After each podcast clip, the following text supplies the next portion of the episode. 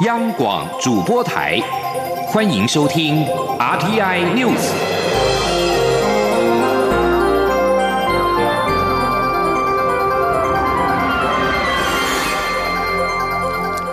各位好，欢迎收听这节央广主播台提供给您的 RTI News，我是陈子华。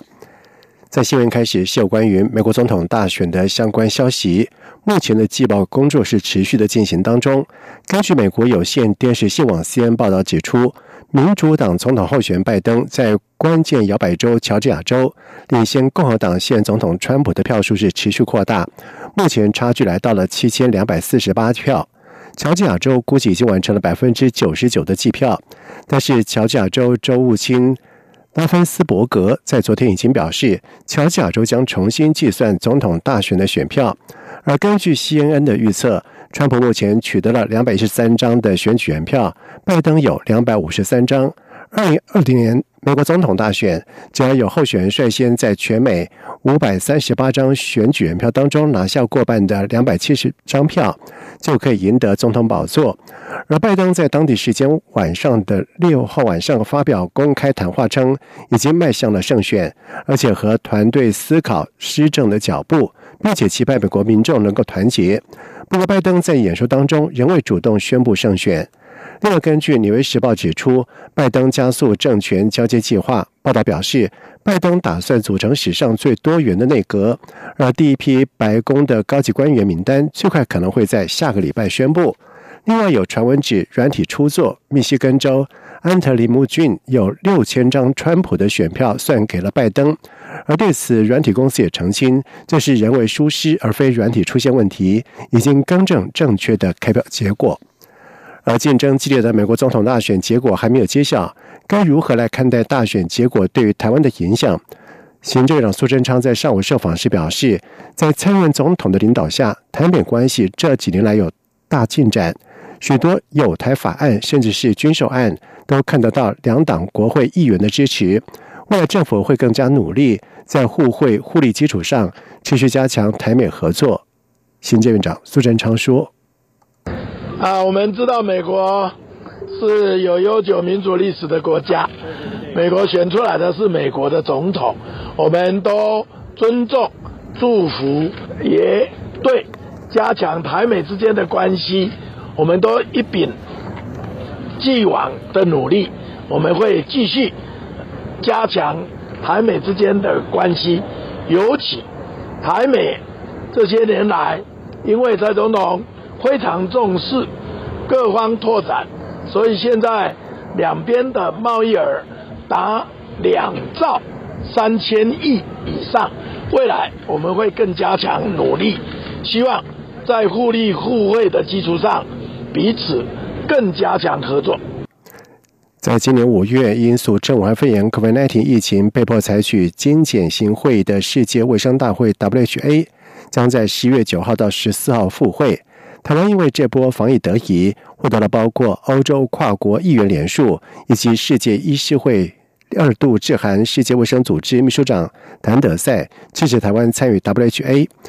外务部长陈时中在今天出席后生基金会第三十届医疗奉献奖颁奖典礼之前受访表示，在今年国际间支持的人比较多，这几天相信力道会越来越强，而卫福部也会和。外交部合作举办相关的论坛，增加台湾国际的能见度。陈时中说。我们当然非常谢谢哈，这外交部在上面做的努力。那今年在国际上各国的哈民间团体也好，或是我们国会的议员也好，对于这个相对的支持的哈人也比较多，好，那强度也比较强。像昨天我也看到，就我们自己的有有帮博流的卫卫生部长哈有出来讲话，好，也感谢台湾在这段时间好对他们的一些协助跟合作。那我相信再过几天这力道也会越来。越来越强。那当然，我们这边也跟外交部也一起办一些相关的论坛，哈，希望能够加深国，嗯，就是我们自己的能见度，哈，让各国支持我们，觉得，好，他支持对的人呢。而同时，陈时中表示，在大会期间的任何动作以及何时推案最适合，外交部都会和台湾理念相近的国家持续讨论。副总统赖清德在今天出席第三十届医疗奉献奖颁奖典礼。他在致辞时表示，这个奖项并不是颁给医术最高明或者是病人最多、钱赚最多的医师，而是表彰愿意到偏乡奉献的医生，令人感佩。记者江昭伦的报道。立法院后生会与卫福部七号共同举行第三十届医疗奉献奖颁奖典礼，包括副总统赖清德、行政院长苏贞昌与卫福部长陈时中都应邀出席。赖清德致辞时表示，他要代表蔡英文总统恭喜每位得奖者，实至名归，也感谢得奖者在偏乡或是特殊领域给予奉献一生，对国家帮助非常大。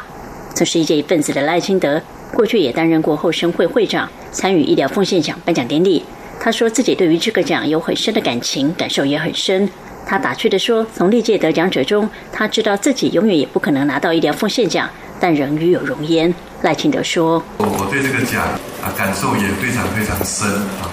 因为这个奖啊不是要用来颁给啊医术高明，或是病人最多啊，又或者是钱赚最多的医生啊，不是的，它其实要表彰医师奉献的精神。”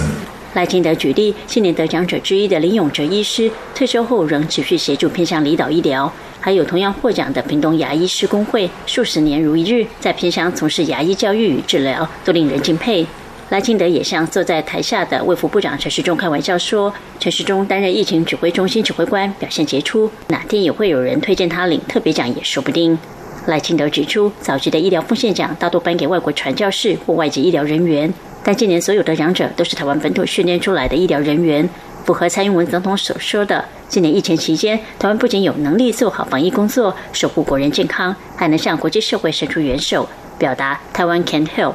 相信台湾医疗人员也能像过去传教士帮助台湾一样，去国外帮助其他国家的民众。随后到场的行政院长苏贞昌则感谢所有医疗人员的奉献，尤其在疫情期间扛起第一线的医护人员，任劳任怨，守护国人的健康。苏贞昌也特别感谢后生会创会以来，作为医界与政府沟通桥梁，提供政府建言，让台湾能会整各方意见往前走。中国电台记者周伦台。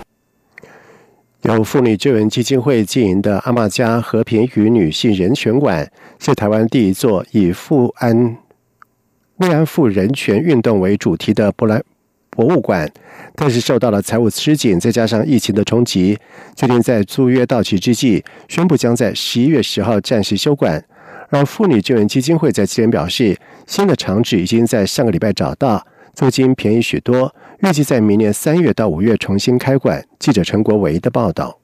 妇女救援基金会七号举办阿妈家和平与女性人权馆感恩会，执行长杜英秋表示，阿妈家去年已亏损新台币四百零七万元，今年虽然已经减少开支，但受到疫情冲击，上半年购票参观人次仅有一千四百一十四人，和去年相比剩不到三成，因此今年到目前再亏损两百六十八万元。杜英秋说，阿妈家虽然要在十一月十号暂时熄灯，但新的地点已经找到了，就在。在靠近台北捷运民权西路站的承德路三段三十二号，占地六十平，月租六万六千元，预计明年五月前重新开馆。到时候将以小型博物馆的经营方式重现阿妈家，并规划定期更换主题展，同时走入校园和社区。而年底也将先完成慰安妇性别人权教育绘本。我们想让阿妈博物馆走出去哈，然后走入社区跟校园的部分哈，所以希望能够让更多学生跟民众了解。阿妈的历史故事跟性别人权的议题。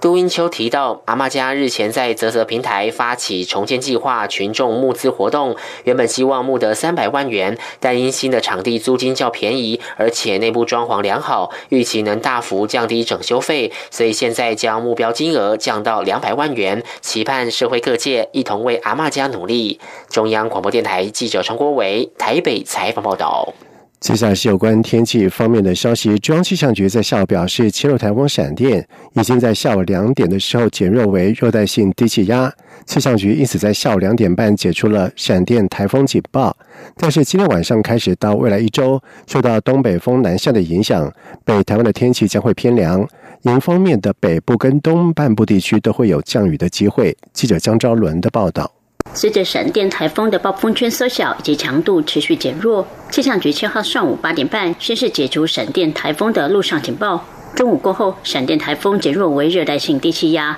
对台湾海峡、巴士海峡及东沙岛海面的威胁已经解除。气象局因此在下午两点半解除海上台风警报。气象局预报中心科长林伯东说：“根据最新的观测资料，这个热带性低气压附近的海温以及大气的条件，已经没有办法维持这个热带性低压维持在一个台风的强度，所以气象局在今天下午两点的时候将它减弱为热带性低气压。”因此，气象局在今天下午的两点半解除闪电台风的台风警报。气象局表示，受到热带性低气压外围环流影响，澎湖及台南地区仍有局部大雨发生的几率。但受到随之而来的东北风影响，七号晚间，基隆北海岸地区、大台北山区、宜兰地区容易有出现大雨的机会。未来一周，迎风面的北部与东半部也有降雨的机会，且东北风属于偏凉天气，北台湾温度会骤降，民众小心不要着凉。中国电台记者张昭伦台北从报道。而由于今年的水情不佳，原本期盼闪电台风能够为水库解渴。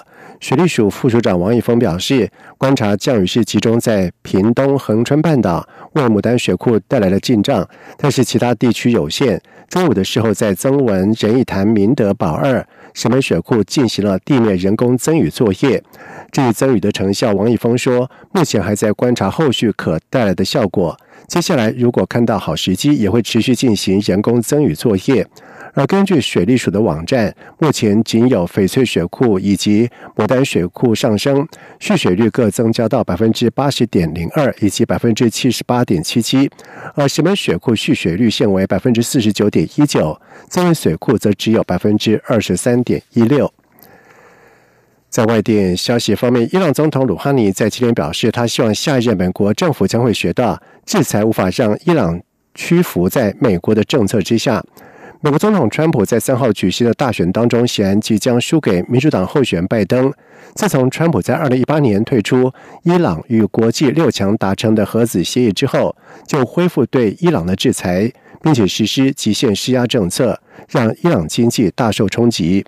伊朗官员表示，他们将聚集在下一任美国政府的政策，而不管是谁当总统。德黑兰同时强调，美国可能重返核子协议，这必须伴随他们要补偿因为退出核子协议所造成的伤害，同时保证此事不会再发生。伊朗最高领袖哈米尼在三号美国总统当天表示，美国大选对于伊朗的美国政策没有影响。拜登曾经表示，他如果胜选，将会计划和伊朗走上重返外交的可信之道，并且升高返回2015年伊朗核子协议的可能性。而在谈判这项协议当年，拜登正是奥巴马总统的副手。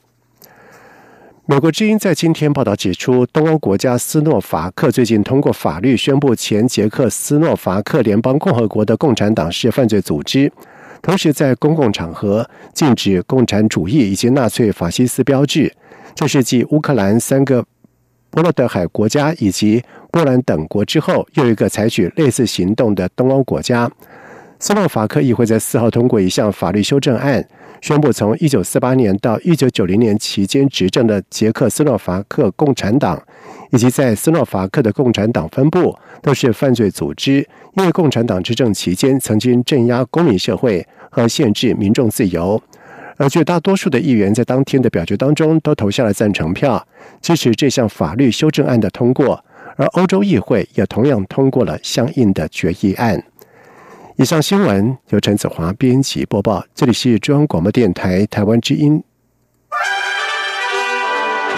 亲爱的海外华文媒体朋友们，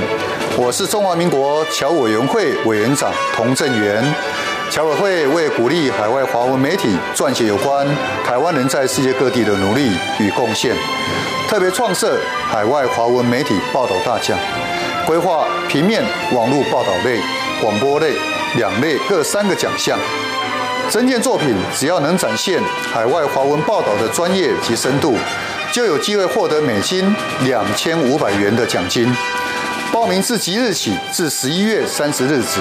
相关资讯请上侨委会官网或脸书专业查询。让我们一起汇聚全球侨胞能量，让世界看见台湾。